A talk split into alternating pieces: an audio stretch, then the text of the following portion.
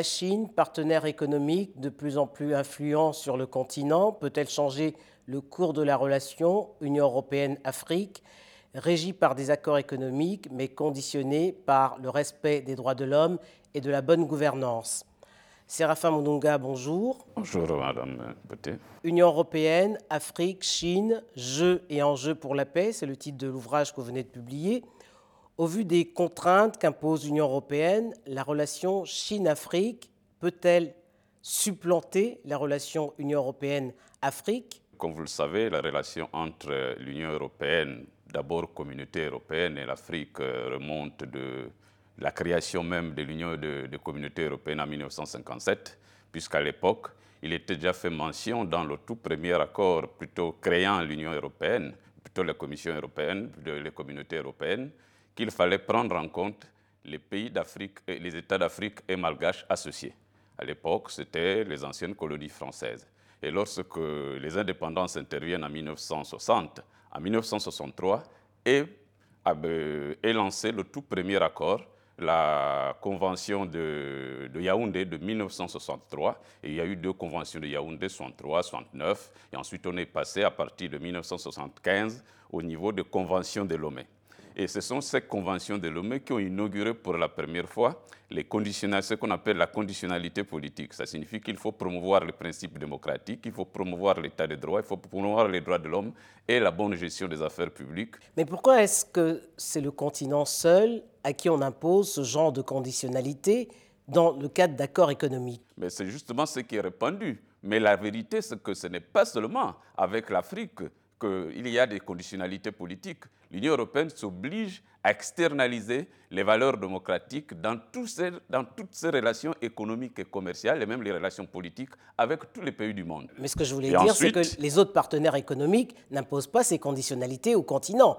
Bon, mais lorsque les autres opérateurs, les autres partenaires économiques, notamment les États-Unis d'Amérique, imposent les mêmes principes que les principes posés par l'Union européenne. Mais quand on prend le cas de la Chine Quand on prend le cas de la Chine, malheureusement pour ce qui concerne la relation avec la Chine, lorsque l'Union européenne et l'Afrique conviennent dans le cadre de l'accord de Cotonou en juin 2000 de renforcer le contrôle et de, renforcer le contrôle de la promotion et de la protection des droits de l'homme dans le cadre de cet accord Union européenne Afrique subsaharienne, ce sont les ACP, les pays d'Afrique, des Caraïbes et du Pacifique.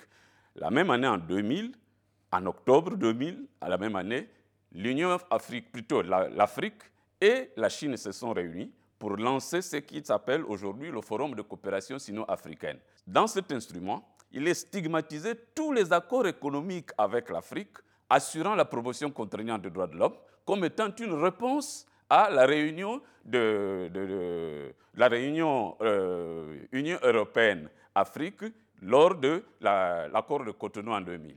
Ce forum de coopération sino-africain fait l'objet d'une instrumentalisation par certains États qui sont accusés de violation des droits de l'homme pour obtenir, d'une part, la protection de la Chine au Conseil de sécurité des Nations Unies et d'autre part, d'obtenir, d'échapper aux sanctions internationales. C'est ce qu'a fait pendant longtemps le Soudan, c'est ce qu'a fait pendant longtemps le Zimbabwe, c'est ce, fait que fait pendant depuis longtemps le, le Burundi et c'est ce que fait aussi le Gabon.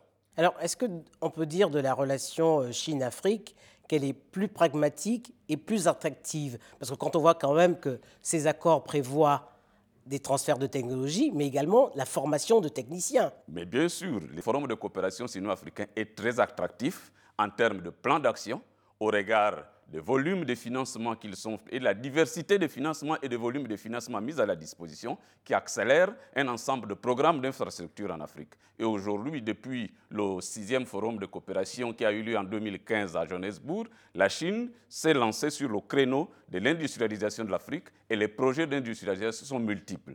Et bien sûr, il faudra noter que même ce soutien que la Chine apportait aux différents pays qui, avaient, euh, qui étaient accusés de graves violations des droits de l'homme, la Chine semble aujourd'hui inverser la tendance, se préoccupant beaucoup plus des intérêts de ses ressortissants pour que leur sécurité soit garantie dans les différents pays africains.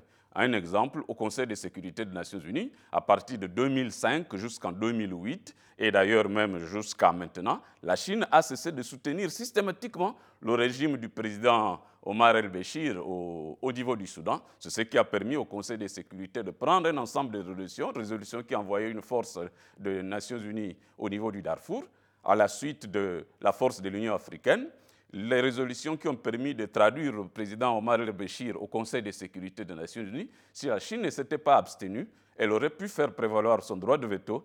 Les résolutions ne seraient pas Elle s'est abstenue après l'avoir soutenu pendant de nombreuses années? Pendant de nombreuses années, certes, mais le plus important, c'est qu'elle a changé aujourd'hui de pratique de façon progressive. Ce n'est pas encore très visible, mais ça s'observe déjà au niveau du Conseil de sécurité des Nations Unies. Ensuite, sur le terrain, si vous prenez le cas du Mali, il y a un programme qui avait été euh, initié entre le Sénégal et le Mali pour la construction d'une ligne de chemin de fer. Au jour d'aujourd'hui, la Chine, en raison du fait qu'il y a eu cinq Chinois qui ont été tués au niveau de Tombouctou, au nord du Mali, la Chine estime qu'il faut maintenant privilégier le tronçon uniquement qui part de Dakar et qui s'arrête à la frontière avec le Mali sans pour autant continuer avec le deuxième tronçon qui couvre le Mali. Et ce deuxième tronçon, ils veulent plutôt le reporter pour attendre que la situation sécuritaire s'améliore. D'autres exemples, dans tous ces différents pays, notamment le Zimbabwe, notamment le Soudan, et même l'Afrique du Sud et l'Éthiopie, où la Chine est très présente, lorsque les populations se soulèvent contre des régimes pour violation des droits de l'homme ou pour malgouvernance, la Chine reste indifférente. Et vous avez vu qu'en Afrique du Sud, le président Jacob Zuma, sous la pression de son parti, est tombé et la Chine ne l'a pas soutenu. Vous avez vu qu'en Éthiopie, le l'ancien premier ministre éthiopien, sur la base des questions de violation des droits de l'homme et dont il était accusé, a dû démissionner grâce à la pression populaire. Vous venez de voir tout dernièrement en Algérie, la Chine est très présente. Et pourtant, l'Algérie venait d'intégrer le projet Les routes des routes de la soie. Au dernier sommet, plutôt euh, au dernier hum, sommet euh, du Forum de coopération sino-africain, l'Algérie a intégré le programme de route de la soie quelques mois plus tard. Et vous avez constaté est tombé. Que le président Bouteflika est tombé. Au Soudan, le président Omar el-Béchir est tombé par la pression de la rue, alors qu'il se croyait invincible parce qu'il avait le soutien chinois.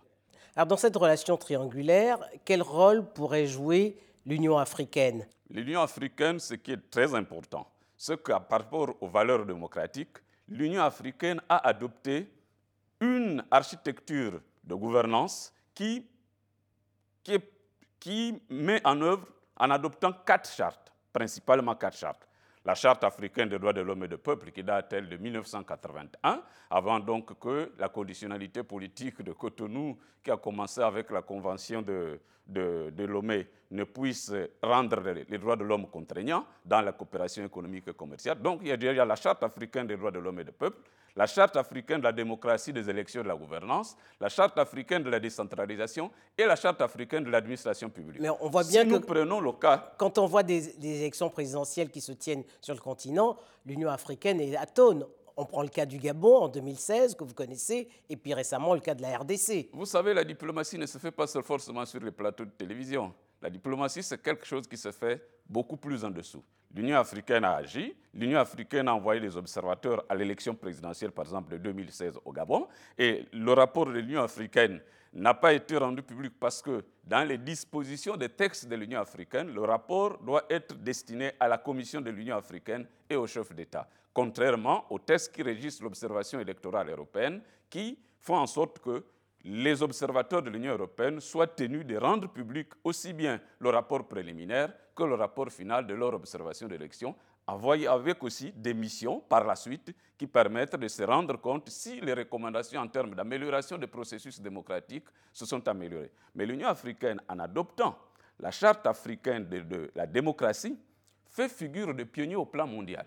Aucun continent n'a une charte de la démocratie et qui détermine les grands principes d'organisation des élections. C'est l'Afrique qui a fait cela pour la toute première fois.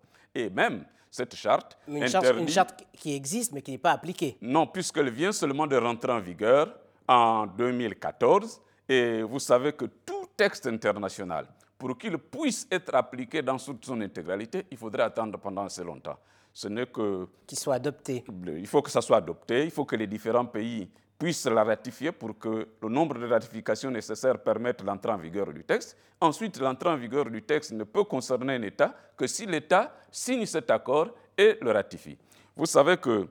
Euh, on, le voit, on le voit aussi avec la, zone de libre-échange. Hein. Aujourd'hui, sur les 54 pays, seuls 22 l'ont ratifié. Mais bien sûr, tout texte international, les ratifications prennent toujours du temps. Si vous prenez le cas de la, Convention européenne des droits de l'homme, qui a institué la Cour européenne des droits de l'homme, qui a institué la Cour européenne des droits de l'homme dans le cadre du Conseil de l'Europe, cette Cour européenne des droits de l'homme, pour qu'elle soit compétente, pour que les, citoyens d'un pays puissent attaquer leur État devant cette Cour, il faudrait que l'État reconnaisse d'abord la compétence de la Cour européenne des droits de l'homme. Des pays comme la France ont été les tout derniers à pouvoir, ratifier, à pouvoir donner cette autorisation, reconnaître la compétence de la Cour européenne des droits de l'homme. Pour autant, euh, vous comprendrez que, euh, au fur et à mesure, un texte international peut durer 10-15 ans avant que l'ensemble des pays d'un continent puissent y rentrer. Et puis vous savez également que les gens aussi peuvent sortir d'une convention internationale. Mais le plus important aujourd'hui, c'est que l'Union africaine s'est approprié les différentes valeurs démocratiques à travers principalement ces quatre chartes, et principalement la charte africaine de la démocratie. C'est un pas en avant, et il faut simplement que l'ensemble de la communauté internationale soutienne l'Union africaine dans le processus de mise en œuvre des différents accords et d'adhésion par les différents États.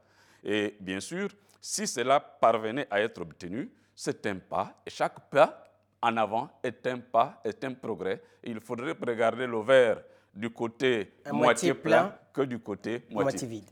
Alors de 2009 à 2016, Séraphin Munga, vous avez, vous avez fait partie du gouvernement gabonais. Euh, on ne nous a pas beaucoup entendu depuis euh, la crispation politique qui a suivi les révélations faites sur l'état de santé d'Ali Bongo. Parce que ma formation, mon éducation et les principes qui me caractérisent, les valeurs qui sont les miennes, m'interdisent de parler de quelqu'un qui ne peut pas se défendre. Qu'il soit un malade, qu'il soit une personne décédée, généralement, moi, je ne prends pas de débat de cette nature. Je ne prends pas dans des débats de cette nature. Un mort, vous voyez même les oraisons, funèbres, on ne dit que du bien d'un mort. Et un malade, généralement, même si c'est un adversaire, ce n'est pas un ennemi, on doit lui souhaiter un prompt rétablissement. Merci. Merci également, madame.